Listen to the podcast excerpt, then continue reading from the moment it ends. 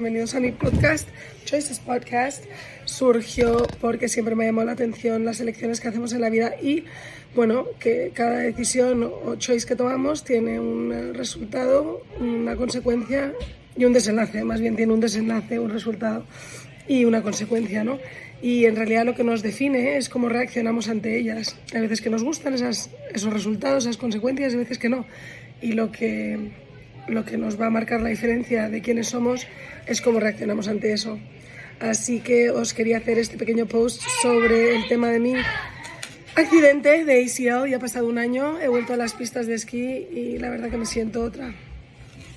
Me estoy conectando desde Verviers, aquí en Suiza. Eh, la verdad que esto es una pasada. Yo hace, cuando era pequeñita, sí veraneaba en Suiza con mis padres, veraneaba, perdón, pasaba navidades y veníamos a esquiar y me encantaba. Lo hicimos como por 6-7 años en lo que es Suiza y, siempre me encantó. Creo que es una de las vacaciones familiares que más se disfrutan. Eh, lo suyo es que los niños empiecen a aprender desde pequeñitos, ¿no? Para nosotros ha sido siempre bastante importante. Uno, porque mi marido lo disfruta mucho y creo que es un deporte maravilloso para los niños y que el día de mañana cuando tengan sus amigos son excursiones que pueden hacer y son una maravilla. Y luego a nivel familiar creo que es un planazo para toda la familia que en cuanto todos los niños tienen más o menos un nivel pueden ir con los padres y se disfruta muchísimo. Quería hablaros un poquito porque, bueno, hoy es día 5 mm, y el 7 cumpliré un año desde que tuve mi accidente.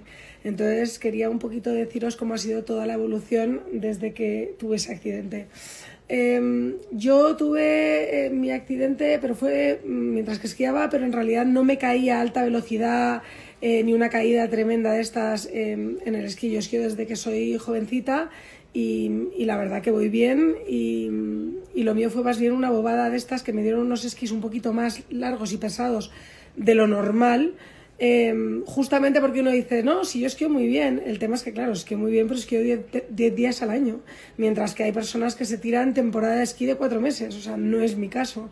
Eh, entonces es como montar a la bicicleta, siempre sabes, ¿no? Entonces me dijeron, pues prueba unos esquís un poco más pesados, ya vas a ver que la velocidad, el agarre, no sé cuántos, y en realidad yo a estas alturas de la vida lo que estoy es a disfrutar.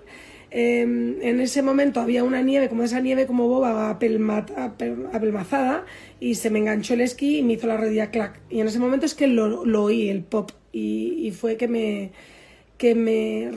Yo lo llamo rotura, pero en realidad es que como que se, se separó, se shield, como dicen aquí en Francia, el tendón, y entonces, eh, nada, en ese momento en Austria, tuve la suerte de estar en Austria y que había un hospital buenísimo, con un médico fantástico em, y me ofrecieron operarme en ese mismo momento.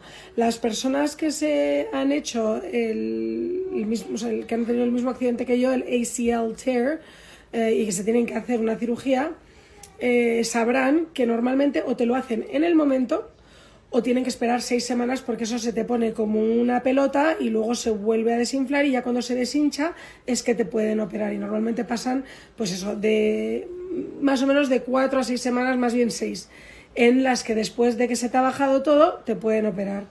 A mí en ese momento en Austria me dieron la opción de operarme instantáneamente y viendo el panorama no lo dudé. Eh, la otra opción hubiera sido movilizarme con la pierna así en un aparato hasta España, de ahí yo estaba viviendo en Honduras, o sea que habría tenido que irme a lo mejor, eh, si no me operaba en Honduras, en Estados Unidos movilizarme a Estados Unidos.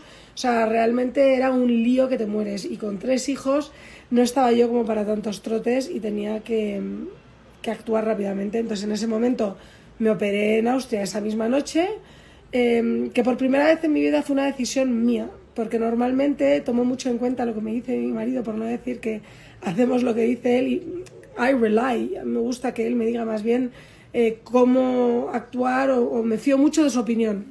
Y en ese momento él no lo veía nada claro lo de operarme sin pedir una segunda opinión y, y en realidad yo lo vi bastante de libro. Llamé a una amiga de mi hermana que estaba casada con un austriaco, me dijo que se fiaría su marido con ojos cerrados del cirujano que estaba en la estación, que al final em, cuando tú te rompes el tendón cruzado es una lesión muy común en tanto personas que esquían como futbolistas. Entonces, si tú estás en una estación de esquí en la que eso le pasa a un montón de gente, dices tú, este tío ha operado esto pues más de 300 veces en un año, o sea, lo hace casi que con los ojos cerrados. Y dije yo, pues al final aquí es donde prefiero operarme. Em, tomé la decisión así a bote pronto, pero soy más de las que piensa que si hay algo que te tienes que hacer, mejor hacerlo cuanto antes y entonces ya a partir de mañana empiezas a sumar una recuperación. No piensas todavía no he llegado ni al punto cero para empezar esa recuperación. Y eso fue uno de, los, de las mayores razones por las cuales me operé en ese mismo momento. Uno eso, dos que estaba en un sitio donde pasaba mucho ese accidente, con lo que el cirujano era una de sus operaciones más comunes y había oído además cuando estuve teniendo a Roque en Colorado, acordaos que yo tuve a mi tercer hijo en Colorado y pasé ahí cinco meses, mi em, ginecóloga en ese momento, o la jefa de ginecología de, de, la montaña donde tuve a Roque en Vail, estaba casada con uno de los jefes del, del departamento ortopédico, que también en vez de ser una estación de esquí, es uno de, una de las operaciones más comunes todo lo que tiene que ver con ortopedia y más bien hay gente que viaja de todo el mundo a Vail para operar ese tipo de, de problema, ¿no? Ya sea rodilla, eh, rodilla súper común, cadera, codo, todas esas cosas, brazos. En fin, en ese momento me operé y empecé mi rehabilitación instantánea. Fue una faena porque me pasó al segundo día de nuestra vacación. Y bueno, un poco faena para mi familia en no poder disfrutar con, con todos. Y ya llegando, después de un año, hice toda la rehabilitación posible en Honduras. Los primeros meses estaba como tres horas rehabilitándome todas las mañanas. De ahí me lo he tomado bastante en serio a nivel deporte. He intentado hacer cross-training, muchas cosas diferentes para activar esa rodilla. Em, a mí nunca se me puso como una patata a la rodilla porque me operé inmediatamente. Entonces se me inflamó un poco, pero en realidad nunca fue de esas cosas eh, que se te pone como un globo porque me evité esa parte. Eh, a nivel mental sí es algo que me ha costado mucho. Mm, conozco a muchas otras amigas o mujeres que también les ha pasado esto. Eh, y me decían que lo más difícil es la parte mental de luego pensar, vuelvo a esquiar y si esto me vuelve a pasar, porque en realidad uno lo pasa francamente mal. Y de ahí, eh, pues nada, eh, el otro día mis hijos todos, pues claro, la pregunta es, ¿y vas a poder esquiar, mamá? ¿O te va a volver a pasar algo en la rodilla? Y claro, uno no quieres que te den mal fairo, tampoco te lo quieres dar tú, y no quieres que una bobada de clac te impida el disfrutar de un deporte y de una experiencia tan maravillosa con tus hijos el resto de tu vida. Entonces hay que quitarse como ese miedo que es difícil porque si lo he tenido, a veces por la noche te quedas pensando y si me vuelve a pasar. Pero yo creo que hay que intentar quitarse eso, ¿no? Para poder disfrutar de la vida en general nos pasa con muchas circunstancias. Eh, me decía el otro día mi hijo que you have to fall before you can fly te tienes que caer antes de poder volar y pensé, wow, Bosco, qué profundo, qué, ¿sabes? qué profundo estás y, dije yo, pues la verdad que al final em, es una manera muy bonita de verlo, ¿no? También, como te dicen, lo de lo que no te mata te hace más fuerte. Y tengo que estar de acuerdo con ello. Si yo no me vuelvo a levantar y vuelvo a incorporarme a este deporte, pues hubiera sido una historia un poquito triste. Em, bueno, eh, al final yo también pienso muchas veces que cuando me pasó esto me salvó de algo peor, quién sabe, ¿no? Eh, prefieres pensar así, que te hace sentirte un poquito más positivo, que, que pensar, pues me ha pasado por mala suerte o lo que sea, no sé. Em, y bueno, en fin, deciros que, que te quitas los miedos y te lanzas a la piscina y decides vivir la vida. En las pistas de esquí que os recomiendo a todos, tener muchísimo cuidado. Siempre hay que estar preparado. Yo pienso que a mis hijos lo que más les digo es que tanto el mar como en la montaña hay que tener mucho respeto, hay que respetar el entorno. Eh, muchas veces esquiando hay gente que o no esquía demasiado bien y entonces van como locos por la pista y desgraciadamente hay que tener como todos los sentidos activados para evitar ese tipo de situación ¿no? y salirse de ellas. Hay veces que cuando estás bajando una montaña y dos pistas se juntan, es importante siempre ir mirando para arriba para ver cuándo puedes entrar tú, no vayas a chocarte con alguien que no esté mirando. O sea que sí me parece que es un sitio donde hay que tener muchísimo, muchísimo cuidado y seguridad. Cosas que recomiendo siempre cuando vas con hijos a esquiar y cuando vas solo también tener suficientes Kleenex, es inevitable que la nariz empiece, ¿sabes? Y te salgan más mocos. Para mí es como casi casi que hacerte un neti. Eh, siempre barrita energética, hay veces que nos dan bajones. Em, crema solar, parece que no, pero la montaña es donde más te pega el sol. Los labios hidratados. Además tiende a ser súper seco en, en, los sitios de montaña y la piel se te seca muchísimo. Si te pones crema por la noche verás que, que te la chupa la piel.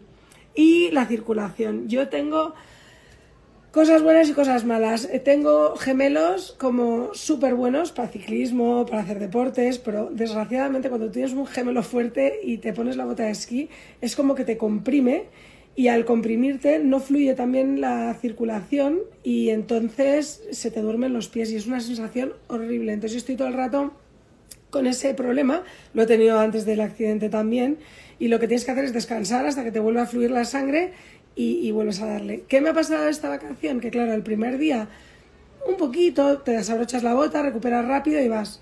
El segundo día no tuve ningún problema, esquié como loca cinco horas y claro, al día siguiente amanecí con el gemelo, pues eso, como de haberle dado fuerte y ya hoy cuando me he querido poner la bota, ayer estaba yo de color de rosas, qué día más maravilloso como esquiar, y hoy con el gemelo ya inflamado, la circulación me ha circulado muchísimo menos por la bota y entonces cada, cada bajada tenía problemas de, la, de que se me dormían los pies y es una sensación horrible y entonces nada, ¿qué os recomiendo? Baños calientes, masaje y intentar recuperar la musculación lo antes posible para poder retomar a, como al cuarto día y estar bien sin que se te estén durmiendo las piernas. De todas formas, hoy lo que me ha dicho eh, uno de los profesores de esquí, además de lo que me dijo una masajista este verano, es que tengo que empezar a escuchar a mi cuerpo. Entonces, si a mí algo me está diciendo, esta bajada descansala, tómatelo con calma, Creo que es importantísimo que escuchemos a nuestro cuerpo. Si tienes que terminar un par de días antes tu día de esquí, no querer apurar. Em,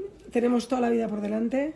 Es verdad que cuando uno esquía, esquía poquitos días, cinco, con suerte, siete, pero, pero se trata de estar bien y de no volverse loco y de tener alguna lesión, a lo mejor por querer apurar y abusar demasiado de las condiciones, ¿no? Em, cuando estás en estas fechas, que está todo el mundo esquiando, también hay muchas familias, muchos niños pequeños, hay mucha gente que le gusta ir escuchando música. Yo, pues a lo mejor si tienes la suerte de ir a una estación de esquí fuera de temporada en la que no hay nadie y eres prácticamente tú y cinco más, fenomenal que escuches música. Pero a mí en estas circunstancias en las que las pistas están tan llenas, sí me gusta ir sin música para poder oír bien quién te viene por detrás, si sientes que hay alguien muy cerca, para ir tomando con precaución las bajadas. Y bueno, habiendo dicho eso, eh, contaros cuando me dicen, ¿cómo has podido viajar con tres niños, un viaje de esquí tantas maletas? De hecho, nos pararon en la aduana para preguntarnos que si nos mudábamos a Suiza. La respuesta es no. Pero en una maleta la tengo hecha desde casi casi Honduras, Miami, cuando salí con toda la ropa de esquí. Y luego tengo siempre otra con las botas. Entonces al final viajo con mucho bulto, pero viajamos cómodos. Así que nada, chicos. Esto es lo que os quería compartir hoy y estaré poniendo videitos de los momentos más divertidos y más especiales que hemos pasado en esta vacación. Pero sí quería deciros que ha pasado un año ya desde mi operación de ACL y me siento muy muy contenta de estar de nuevo en las pistas. Sí es verdad que estoy utilizando una especie de aparato de metacrilato, em, te lo ponen como en la rodilla y te dicen que, que mucha parte de eso es que te da seguridad de sentirte que esa rodilla está agarrada pero gran parte también es psicológica, porque el propio profesor de esquí que tenía hoy le había pasado la misma, el mismo accidente hace ocho años y te dice que, que, bueno, que al final tu rodilla mala está casi más fuerte que tu rodilla buena. Así que, que bueno, que es eso, que todo se supera y que os animo mucho a que veáis la vida así. Eh, me encantó y os repito lo que me dijo Bosco, ¿no? Antes de volar te tienes que caer. Así que nada, chicos, lo más importante del ser humano es el poder caerte y levantarte. Y creo que esa es la lección a tomar. Ojalá me vaya bien el resto de los días. Hasta ahora lo estoy pasando súper bien. Y, y, bueno, feliz de que ya por fin me he quitado el... Me decía mi marido el mono, debe ser algo que dicen en Honduras. El mal fairo de, bueno, ya, ya he esquiado otra vez, o sea que ya no es algo con lo que me tengo que comer la cabeza. Y, y bueno, me doy cuenta que a pesar de estar en forma y entrenar muchísimo durante todo el año, no hay como ponerte en los esquís, ¿sabes? Y estar bajando una montaña después de 3-4 horas que te queman las piernas. Eh, a mí nunca me llegan a quemar tanto entrenando durante el año. Y aquí sientes esa especie de como que te hierven por dentro. Así que bueno, disfrutando de todo eso y de la comida de Suiza, que tengo que decir que es mi comida favorita a la hora de venir a esquiar. Tienes todos esos platos maravillosos como la raclette, el fondue, el rösti, las salchichas, Así que, bueno, un planazo. Os mando muchos besitos y para los que están esperando que lleguen los reyes esta noche, ojalá os dejen muchos, muchos regalitos y lo paséis muy muy bien. Feliz Día de Reyes y un beso muy fuerte desde Verviers, Suiza. Bye bye. Quiero también añadir que, que me despedí ayer terminando mi podcast sobre el tema de mi accidente de ACL tear, eh, el tema de mi ligamento cruzado de la rodilla, ¿no? que fue lo que me rompí y me operé inmediatamente, que no mencioné uno de los choices más importantes a la hora de la operación y el choice más importante eh, en realidad fue el de operarme en el mismo día y como mencioné en Austria te ofrecían la posibilidad de hacerlo hay veces que no lo recomiendan, pero por lo menos te ofrecían esa posibilidad, que si era en las primeras 72 horas, antes de que se inflamase esa rodilla, podías operarte. Y sin embargo, en Estados Unidos, si no me equivoco, creo que te dicen que no, que es importante esperar y que prefieren operar después de las seis semanas. Así que eso, para empezar, fue un choice que pude hacer. Eh, el otro choice fue de qué manera operarme ese ACL. Y hay varias formas de operarlo. Hay gente que entra por la rótula o algo así pero a mí me ofrecieron dos posibilidades. Uno, hacerlo con mi propio tendón y la opción de hacerlo con un tendón cadáver. Claro, la opción de hacerlo con un tendón cadáver te da, uno, un poco de viruji. En un momento dado pensé de cajón, lo hago con un tendón de otro y así no estoy sufriendo yo las consecuencias de sacarme un tendón de otro sitio, que también suena como horrible. Pero también es el tener un cuerpo extraño la ventaja o desventaja de eso es que cuaja siempre mejor normalmente cuando son tus propios tejidos para cualquier tipo de operación de esas, ¿no? Y mm, también hay un factor eh, edad y deporte que haces. Entonces, si eres una persona que se ejercita, tiene sentido ponerte el tuyo propio porque luego va a quedar como más fuerte esa rodilla y si yo vuelvo a esquiar, pues me voy con una rodilla casi mejor de la que tenía mientras, y no, no diciendo con eso que la del cadáver es peor, pero te la suelen recomendar cuando tienes como más de 40 años o ya más de 45 o 50, porque consideran que no vas a estar haciendo los mismos trotes y tumbos que hacías cuando eras joven. Entonces, la del cadáver te aguanta perfectamente bien y no pasa tu cuerpo por un segundo trauma, que es el quitarte un tendón, que a mí concretamente me quitaron el de la parte trasera de la pierna superior, y entonces de ahí te sacan, como yo creo, dos trocitos de, de un tendón muy fuerte que tenemos ahí que sale de la rodilla por la parte interna. Tú, si doblas la rodilla, lo puedes tocar.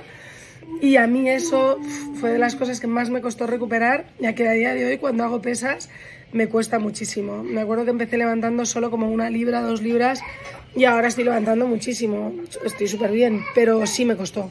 Y, y bueno, ese fue otro choice que hice. En ese momento mi marido lo vio de cajón que lo hiciera de esa manera y donde de primeras hubiera pensado el cadáver sonaba fácil y, mejor, me fui al final por la operación de hacerlo con mi propio tejido y estoy muy muy contenta con haber tomado esa decisión porque cuando hablo con personas pues a veces más jóvenes que yo, pero otras también de mi misma edad y deportistas que lo han hecho de la misma manera que yo, pues entiendo que es lo que, lo que más se recomienda. Y, y en Estados Unidos, cuando como cuatro o cinco meses después viajé, fui y fui a preguntar al hospital en Estados Unidos, me dijeron que había sido una buena decisión, que la otra no hubiera sido mala, pero que, que fenomenal.